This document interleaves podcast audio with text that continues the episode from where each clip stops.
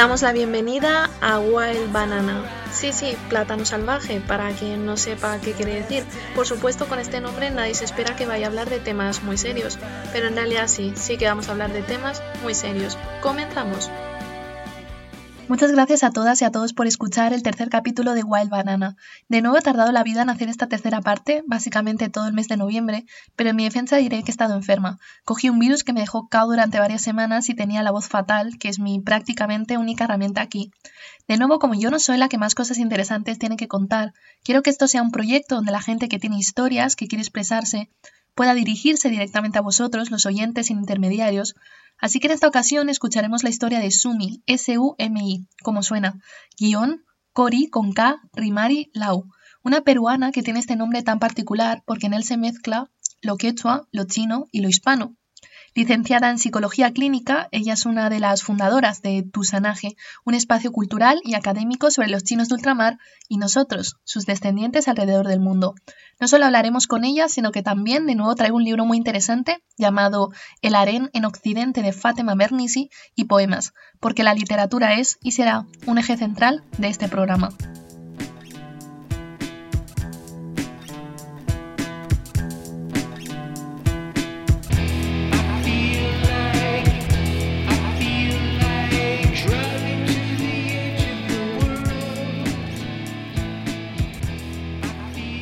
Siempre he pensado que una historia es un regalo, que cuando entrevistas a alguien, que ese alguien te regale una parte de él, una pequeña píldora narrativa con la que te vas a tu casa, un pequeño secreto, es algo que hay que agradecer, porque luego tú, como comunicador, puedes transmitirlo a otras personas. Debo agradecer profundamente a Sumi que me contara la historia de su abuelo, historia de la que ella misma sabe muy poco y que está reconstruyendo, poco a poco. Él era un chino de Cantón que llegó a Perú en los años 20. Además, también nos cuenta esa mezcla de quechua y chino que tiene su nombre. En Sumi tenemos la pura mezcla y lo enriquecedor de haber crecido entre culturas. Bueno, mi historia empieza de parte de mi abuelo, mi abuelo materno. Em, él es, yo, o sea, en realidad yo soy nieta, soy tercera generación, de un chino de Cantón eso lamentablemente es lo único que yo sé de él. Sé que se llama Liam Di, me acuerdo mi mamá. Eh, él es un chino que vino a Perú, eh, como todos en barco, vino de Piura, vino a Piura, perdón, a Paita, que es un puerto en el norte de, del Perú. Él vino aquí porque por toda la situación que existía en, en China, ¿no? el comunismo y toda la situación política, él fue a un sabio, según me cuenta mi mamá, y le preguntó si eh, la, podría venir acá o debería quedarse a luchar por su país.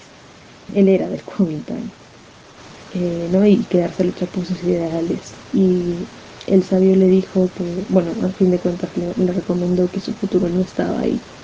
Entonces él viene a, a Perú y parece que por el mismo temor de que los encuentren, eh, es que él se va a un pueblo de Piura, que es Vichayal, con dos personas que también eran chinos, que al final resultó que eran familia de su esposa, que fue lo que yo encontré después a medida que buscaba pues no su historia. Eh, eran ellos eh, primos ¿no? de, la, de la esposa o cuñados de la esposa que habían venido con él también escapando. Estos amigos de, de mi abuelo, tenía una, una hija que se llamaba Sumi, pero según me cuenta mi mamá, bueno, la, chica todavía existe y la, conocen todos, eh, su nombre se escribe S-O-O-M-E-I. Mi mamá consideró que el nombre era muy complicado y, o sea, se pronunciaba Sumi, entonces ella decidió ponerme la pronunciación del nombre, Sumi. Y Cori eh, viene por el quechua, el quechua de mi papá, porque mi papá es peruano y el quechua es la lengua de aquí, ¿no? de, la sierra predominante. Entonces, Cori significa oro. Eh, Mei de Sumi significa belleza, que ya lo, lo debe saber. Pero el Su aún estoy descubriendo porque no conozco muy bien cuál es el carácter. he pedido ayuda y las personas que, que, conocen ya son muy mayores, muchas de ellas son también nietas y no recuerdan mucho el chino. Entonces eso es algo que todavía tengo pendiente de averiguar. Mi abuelo era Liam Lee, porque Lee era su apellido. El problema es que cuando vino acá, eh, por causas que aún no conozco bien, que es muy difícil de saber, se cambió el apellido, no sé si por temor, no sé si porque agarró el apellido de, de un muerto peruano, que es lo que usualmente pasaba también, eh, y se cambió el nombre a Fausto Lau, que sonaba similar, ¿no? a Lau. Entonces, mi nombre completo es Sumicori Mercedes, porque Mercedes es la Virgen de, Paita, y, mi abuelo era muy, este, era muy creyente de, la Virgen de las Mercedes, mi mamá me puso por eso Mercedes. Rimari, que es el apellido de mi papá, y Lau, pues, ¿no? que es mi apellido chino. ¿Quién soy? Si hablamos en términos eh, muy genealógicos, soy la nieta de un chino. Pero si me preguntas quién soy de manera mucho más emocional, soy la mezcla de dos culturas milenarias de las cuales estoy muy orgullosa, tanto la china como la peruana, que aún siendo peruana ni siquiera terminó de conocer y la China que tiene una historia mucho más larga pues tampoco, ¿no? Y creo que eso me enorgullece mucho hasta la sangre. Creo que eso me, me hace ser quien soy porque porque sé que dentro mío tengo esta, este lado peruano y rico, ¿no? De la sierra, porque además mi, papá es de la sierra, pero mi abuela es del norte, entonces también tengo este, este sazón, esta vida, pero también tengo esta parte china que aún me falta mucho por conocer, que me parece muy misteriosa, no, no en cuestiones de historia, ¿no? sino de mi abuelo, que, que aún no se me abre completamente y que estoy desterrando, desenterrando poquito a poquito como si fuera un arqueólogo, ¿no? como una brochita, mirando delicadamente cada parte de, mi historia para poder unirla y poder armar todo el todo ese como huesitos y poder armar toda esa, toda esa historia que, que esconde detrás. Lo chino como lo característico de la infancia, de la manera en que hemos sido criados, pero en el caso de Sumi también de lo mágico, de lo desconocido. Cuando le oyes hablar te das cuenta de la importancia que tuvieron las historias que su madre le contaba de pequeña en la formación de su identidad como peruano-chino. Que como me, me interesé por mi origen chino. Bueno, Mi mamá, la historia de mi mamá, con, con las cuestiones chinas es muy, muy complicada porque mi abuelo al ser el, uno de los tres únicos chinos del pueblo, ¿no? Era una cosa muy rara que alguien hable chino. Y, y, más en una época como esa, ¿no? En los años 40, 30, 20, porque él llegó por 1920, terminando 1920. Entonces todo el mundo se burlaba de él, bueno, los niños, ¿no? Entonces eh, mi papá le contaba historias de, su vida en China, mi mamá leyendas, cuentos, su vida. Mi mamá a veces no recuerda qué era su vida y qué era un cuento. Eh, y, no supo mucho acerca de eso, aparte de cosas del Kuomintang. Entonces ella me lo transmitió a mí.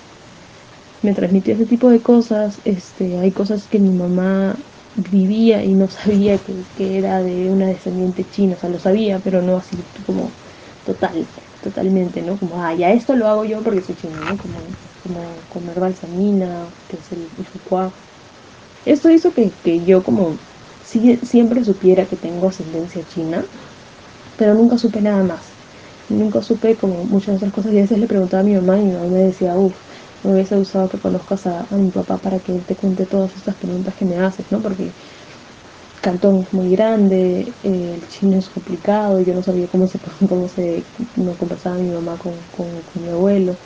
Todas estas cosas me hicieron preguntarme como, y más porque mi abuelo era del Kuomintang, entonces mi mamá me contaba que el Kuomintang era una era un partido político no muy fuerte y eso también me llamaba mucho la atención no como que en qué estaba metido mi abuelo me, llevó mucho a, preguntarme cómo, era y de dónde era. De hecho, tengo una foto de él solamente.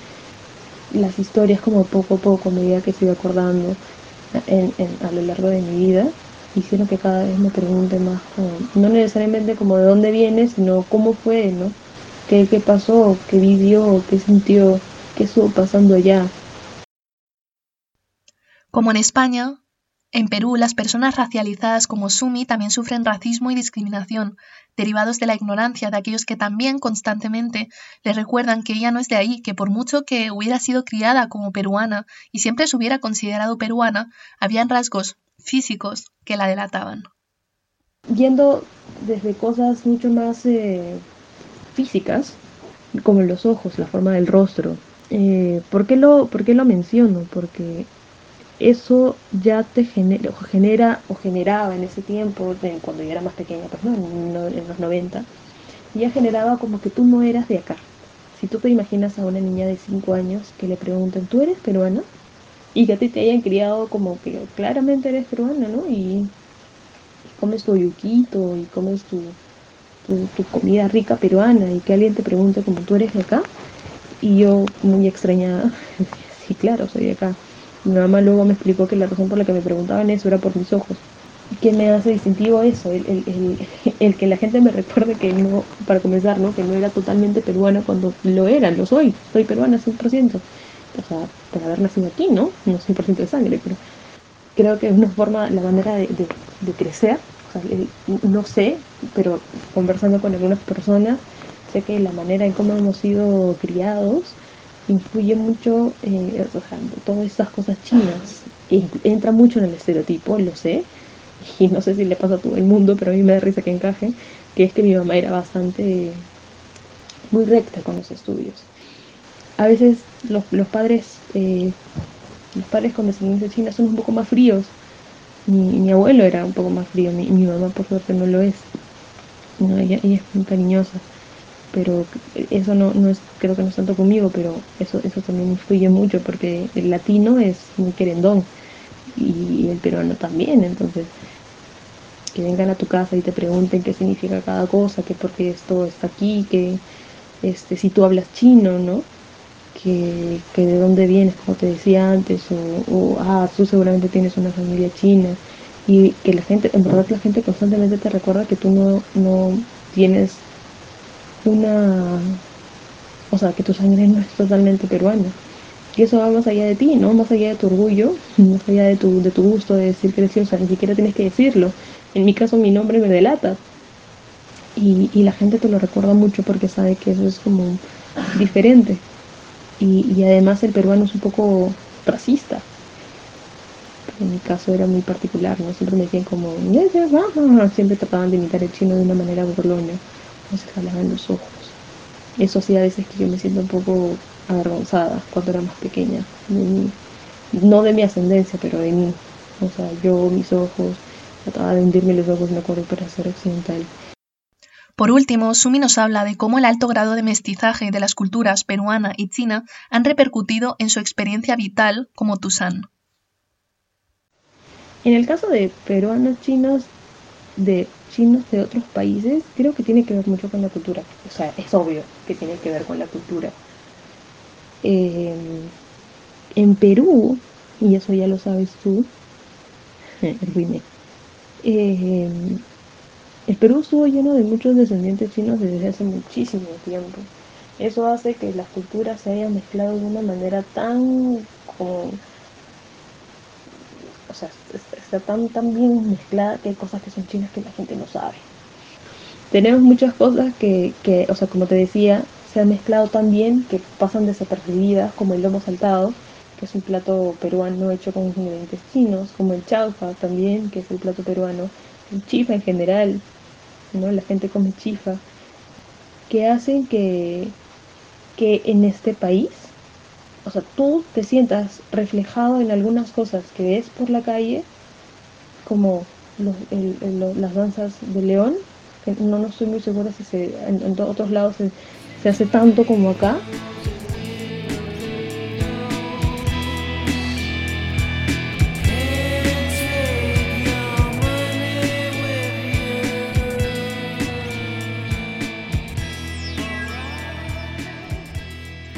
Wild Banana me interesaba sobre todo crear un espacio para personas interesantes pero de a pie, que tienen historias personales que contar.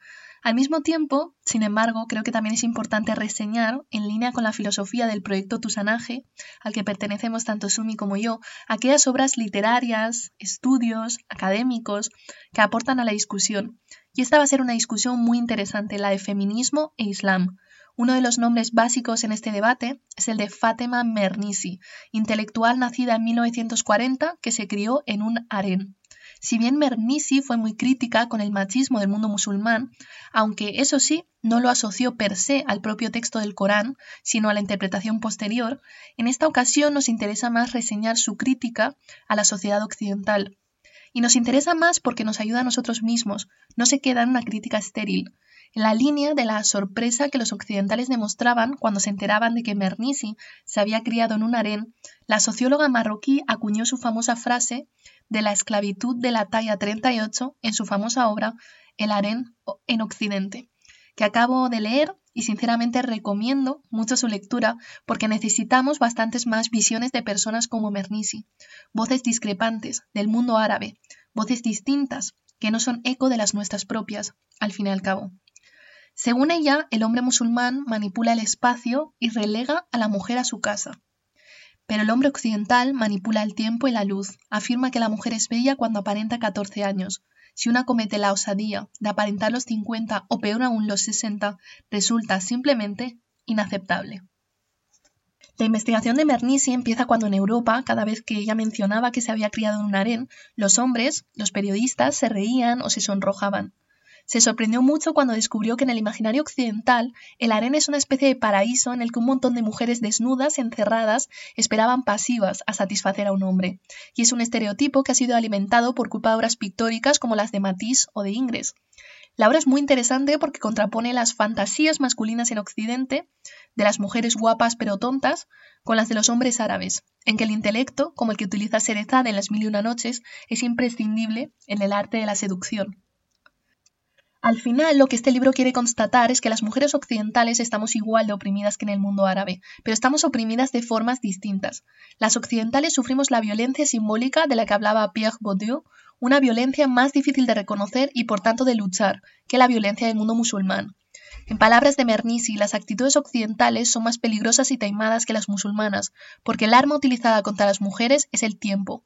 El tiempo es algo menos visible, más fluido que el espacio. Estoy leyendo literalmente de la obra de, de Fátima Mernissi, La arena en Occidente, pero recomiendo mucho que vosotros mismos busquéis en una biblioteca o compréis el libro porque es realmente muy interesante. Mientras los ayatolás consideran a la mujer según el uso que haga del velo, en Occidente son sus caderas orondas las que la señalan y marginan. Este tipo de mujer bordea la inexistencia. Al ensalzar solo a la mujer prepubescente, el hombre occidental impone otra clase de velo a las mujeres de mi edad. La costumbre china de vendar los pies de las mujeres funciona exactamente igual. Los hombres consideraban bellas solo a las que tuvieran los pies de una niña. No es que los chinos obligaran a las mujeres a ponerse vendajes en los pies para detener su crecimiento normal. Simplemente definían el ideal de belleza. En la China feudal, una mujer conseguía ser bella si sacrificaba voluntariamente su derecho a moverse, al mutilarse los pies para demostrar que el único objetivo de su vida era agradar al hombre. De este modo, si tengo la intención de encontrar una falda elegante, diseñada para una mujer guapa, se supone que debería reducir el tamaño de mis caderas para caber en la talla 38. Las musulmanas nos sometemos al ayuno solo durante el mes del Ramadán, pero es que las desgraciadas occidentales tienen que estar a dieta los 12 meses del año. El poder del hombre occidental reside en dictar cómo debe vestirse la mujer y qué aspecto debe tener. Es el hombre quien controla toda la industria de la moda, me di cuenta de que Occidente es la única parte del mundo donde las cuestiones de la moda femenina son un negocio dirigido por hombres. Controlan la industria alimentaria, la industria de la cosmética, la de la cirugía plástica, la de la pornografía, gracias a la ansiedad inconsciente. La obsesión cultural con la delgadez femenina no tiene nada que ver con la obsesión con la belleza femenina, explica Naomi Wolf. Es más bien una obsesión con la obediencia de las mujeres. El sometimiento a regímenes alimenticios es el sedante político más potente de la historia de las mujeres. Una población silenciosamente trastornada es una población muy fácil de manejar.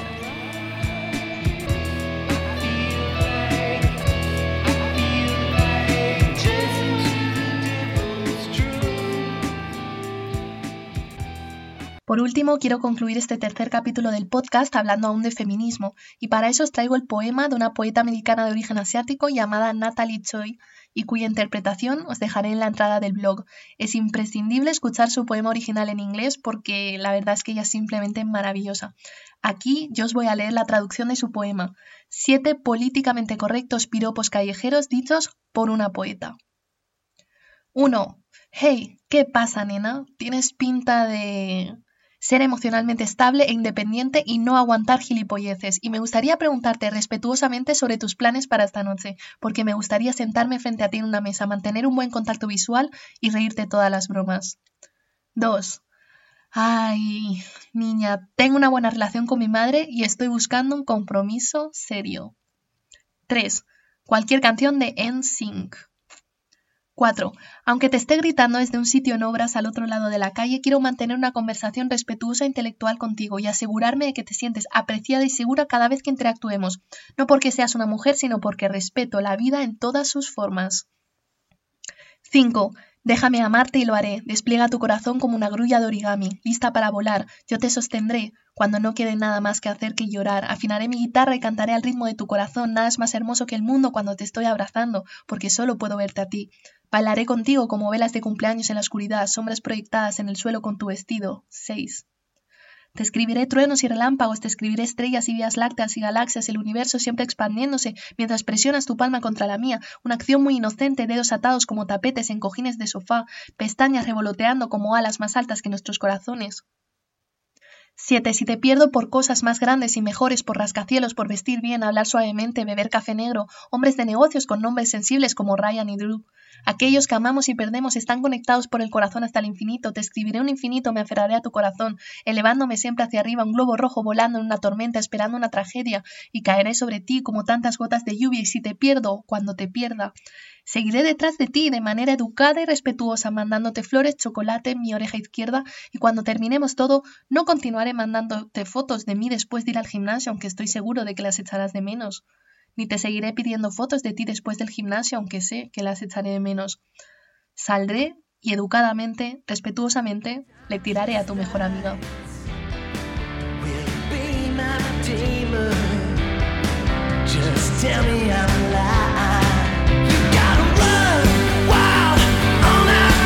You gotta love someone break.